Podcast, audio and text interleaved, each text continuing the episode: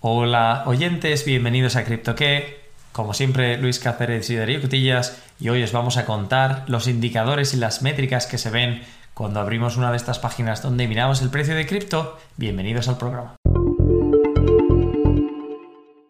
Hola Darío, ¿qué tal? Muy buenas, ¿cómo estás hoy? Hola Luis, muy bien. Pues el otro día me preguntabas, fuera de, del entorno del estudio, qué significan alguna de estas de estos indicadores que nos enseñan páginas de referencia como CoinMarketCap o CoinGecko, ¿verdad? Exactamente. Sí, esto siempre ha sido un poco difícil para mí que no soy tan eh, que no estoy tan eh, metido en, en, en términos económicos. Y creo que sería muy interesante si, si con tu ayuda y tus conocimientos pudieses explicarme a mí y a todos nuestros oyentes para que podamos entender cuando entramos a estas páginas qué significa cada uno de estos parámetros. Vale, pues si te parece vamos a hacerlo de la forma más obvia. Pregunta y yo te doy la mejor respuesta que tenga acordada. Muy bien, pues vamos a empezar con algunas cosas que creo que sí que tengo algún alguna idea de qué significan, pero para empezar por el principio, eh, market cap o la capitalización de mercado, ¿qué significa eso? Esto siempre se ha llamado, en términos económicos clásicos, la capitalización bursátil porque el mercado era la bolsa. Pero vamos, la capitalización del activo en cuestión no deja de ser la multiplicación del precio por las unidades que hay en circulación. En otras palabras, si tú ves un market cap de un trillón, o de 700 billones o de cualquier cifra y tomas el precio, que también suele estar indicado en este tipo de páginas, podrás ver el número de activos en circulación. Muy bien. De acuerdo. O sea que esto es una cosa que fluctúa en función de el valor de mercado que tenga ese, ese activo y también en función del número de, de activos que haya en circulación en el mercado. Correcto. Y aquí llega uno de estos asuntos importantes en el mundo cripto que no se suelen comentar fuera del mundo cripto, la verdad, pero que conviene analizar, que es, tienes tres referencias en cuanto a parámetros a observar. Tienes el precio, que puede tener un valor aleatorio, puede tener 40.000 dólares, puede tener 5.000, puede tener 1, puede tener 0,001 dólar. Y te puedes preguntar, ¿esto es mucho o poco? ¿Está el activo bien valorado o no? Tienes la, tienes la, capitalización de mercado, que te va a dar otro valor y que te hace tener una referencia de cómo se puede mover. Y luego encima tienes lo que se llama el Fully Diluted Market Cap, que sería eh, la capitalización total si el activo se hubiera... Mm, se hubiera expandido por completo. Esto, digamos, en el. ¿Qué, ¿qué significa expandir por completo? Exacto. Eh, me estoy dando cuenta que es un término un poco complicado de explicar sin entrar en anglicismos. Así que voy a utilizar una referencia. En, en el mundo de las compañías tradicionales están las acciones, están las stock options, digamos. Las acciones que se dan, eh, que van saliendo cada poco a poco. Cuando se, ¿Se llaman opciones esas también?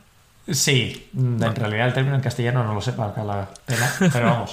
Para ejemplo, creo que debería valer. Igual en el mundo cripto son las que todavía no se han minado, pero cuando se determina la cantidad de moneda que habrá en circulación o la cantidad de activo que habrá en circulación, esto se sabe.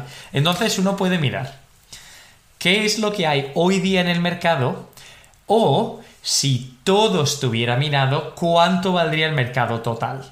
Vale. Ah, claro, eh, esto es importante porque eh, hay distintos tipos de, de criptos y hay algunas cripto que, por ejemplo, el número de, de monedas o, de, de, tokens que va a haber en circulación está predefinido de antemano. Por ejemplo, Bitcoin. Mientras que hay otros que, en teoría, va a haber un continuo, eh, un, continuo supply de, de, de token. se van a seguir añadiendo, exacto. ¿Cómo calculas el fully diluted market cap en una criptomoneda en la que siempre se está produciendo nuevo token?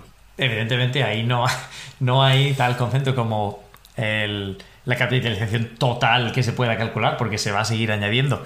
Lo curioso es, y en esto saltamos al mundo real y tradicional de la economía, cuando se están haciendo operaciones entre empresas y se dice el fondo, el fondo de capital riesgo BlackRock ha comprado el 5% de la compañía X por este dinero, lo que suele hacer la gente es, ah, bueno, si lo ha comprado por este dinero, están valorando la empresa en total por el porcentaje que haya comprado por lo que haya pagado por él. Sin embargo, en el mundo cripto no solemos hacer este tipo de asociaciones de manera curiosa para ver cómo se valora el activo en total. Curiosamente, se suele mirar más a cuál es la capitalización del activo en cuestión ahora mismo y qué tipo de variación debería haber para que se mueva el porcentaje que yo espero como inversor. ¿Por qué, ¿Por qué te cuento esto? ¿Qué es más fácil? ¿Que haya un trillón más de inversión en un activo o que haya un millón?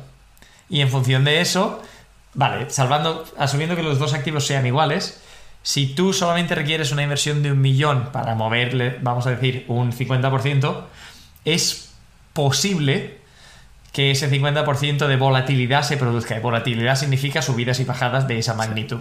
Sin embargo, en monedas que tienen más capitalización es más improbable porque se requiere mucho más movimiento. Básicamente, imagino que esto también, de alguna forma, indica que monedas que tienen menor capitalización van a estar mucho más influenciadas por actores individuales que monedas que ya llevan suficiente tiempo y han ganado suficiente capitalización porque para que un actor individualmente pueda influenciar el, precio de, o, generar un sentimiento de compra o un sentimiento de venta, tiene que tener mucha más, mucho, mucho más porcentaje de, de, esa, de esa moneda, ¿correcto? Correcto. Y además, cuando tú miras la lista de precios de las criptomonedas en el top 100, hay amplia disparidad. O sea, ahora mismo, al momento de la grabación, siempre decimos esto porque los precios en el mundo cripto cambian. Un Bitcoin se paga 38 mil dólares, Em, y hay otras monedas que tienen valor fraccional, como el Tron, que son 0,07 céntimos de dólar. Em, pero luego, cuando miramos la capitalización, es cuando empieza a cambiar. Para hacer algo más similar, Cita o EOS, la moneda de la que hicimos un episodio hace no demasiado, tiene un valor, un precio de 5 dólares, 5,4 para ser más exactos. Pero en Market Cap, Tron y EOS son prácticamente similares, 5,4 y 5,1 billones de dólares. Esto lo que quiere decir es que para mover el precio de manera significativa, esas monedas requieren una inversión similar. Ah, muy bien, muy interesante. O sea, podría ser una forma de, comparar distintas criptomonedas entre ellas para saber cómo, digamos, el mercado va a poder influenciar el precio que en este momento tienen, ¿no? o así lo, lo estoy entendiendo yo en, este momento. Sí, en cuanto a perfil, sobre todo, depende de siempre de lo que busques, querido oyente o amigo o amiga inversor, inversora. Pero digamos, las inversiones más sólidas suelen estar en la parte superior del ranking, por aquello de que tienen más capitalización, que suele ser el parámetro número uno por el cual se filtran y se ordenan estas cosas, estas monedas. es cierto. Y si quieres más riesgo, si estás dispuesto a asumir más volatilidad, entonces te vas a la página 2, 3, 4, 5, donde ves que la capitalización no es tan alta. Son proyectos que no tienen tanto respaldo. Y claro, si uno de estos proyectos da resultado y pasa de tener una capitalización de 100 millones a tener 100 billones, evidentemente es cuando el multiplicador se convierte en astronómico. Que imagino que es lo que pasó con el eh, Dogecoin y, otras criptomonedas que han sufrido este incremento súbito en los últimos meses. Correcto. Y cuando hablamos de la Initial Coin Offering, en ese momento las monedas prácticamente no tienen ningún respaldo. La capitalización es muy baja. Es un momento de riesgo absoluto porque nadie sabe cómo va a reaccionar el mercado. Es el, es el momento en el cual aportar es más delicado desde el punto de vista de riesgo, pero estás justo al inicio, por tanto, si el proyecto toma forma y hay inversores detrás, lo normal es que el precio aumente y por tanto seamos capaces de obtener rendimientos extraordinarios. Y todo, con todo esto ya dejo el tema del rendimiento. Solamente quería explicar un poco el análisis de riesgo y cómo se pueden entender estas métricas que siempre son curiosas y hay hay teorías especulativas de qué se debe mirar, si debe mirar el precio, si se debe, si se debe de mirar la capitalización de mercado, la capitalización si toda la moneda estuviera minada. Y a partir de ahí, siempre digo lo mismo. Do your own research, haz tu propia investigación acerca del activo, lo que significa y lo que hace, y lo que el proyecto en sí. Muy bien, me ha parecido muy interesante. Tengo algunas eh, últimas preguntas para redondear, porque en estas páginas no solo se habla de la capitalización, también, bueno, lo hemos tocado creo mm, un poco en el tema de la capitalización, pero no hemos mencionado específicamente, estas páginas también muestran el, volumen, por ejemplo, pero también muestran el eh, circulating supply, o sea, la cantidad de token que hay en circulación, el max supply y el total supply. No me queda claro cuál es la diferencia entre el total supply y el circulating supply, por ejemplo. Vale, vamos a tomar, para terminar con el volumen, el volumen simplemente es la cantidad de dinero que hay en circulación en un particular periodo de tiempo. Entonces tienes, por ejemplo, en, la, en CoinMarketCap suelen tener el volumen en 24 horas, lo que, se ha, lo que ha habido en materia de movimiento en las últimas 24 horas. Y ahora que nos ah. hemos quitado... Claro, eso es, en realidad es importante, sí, porque si, si, si eso varía mucho, es, podría indicar que en muy poco tiempo este, esta criptomoneda está ganando mucha confianza o está perdiendo mucha confianza, ¿no? Imagino.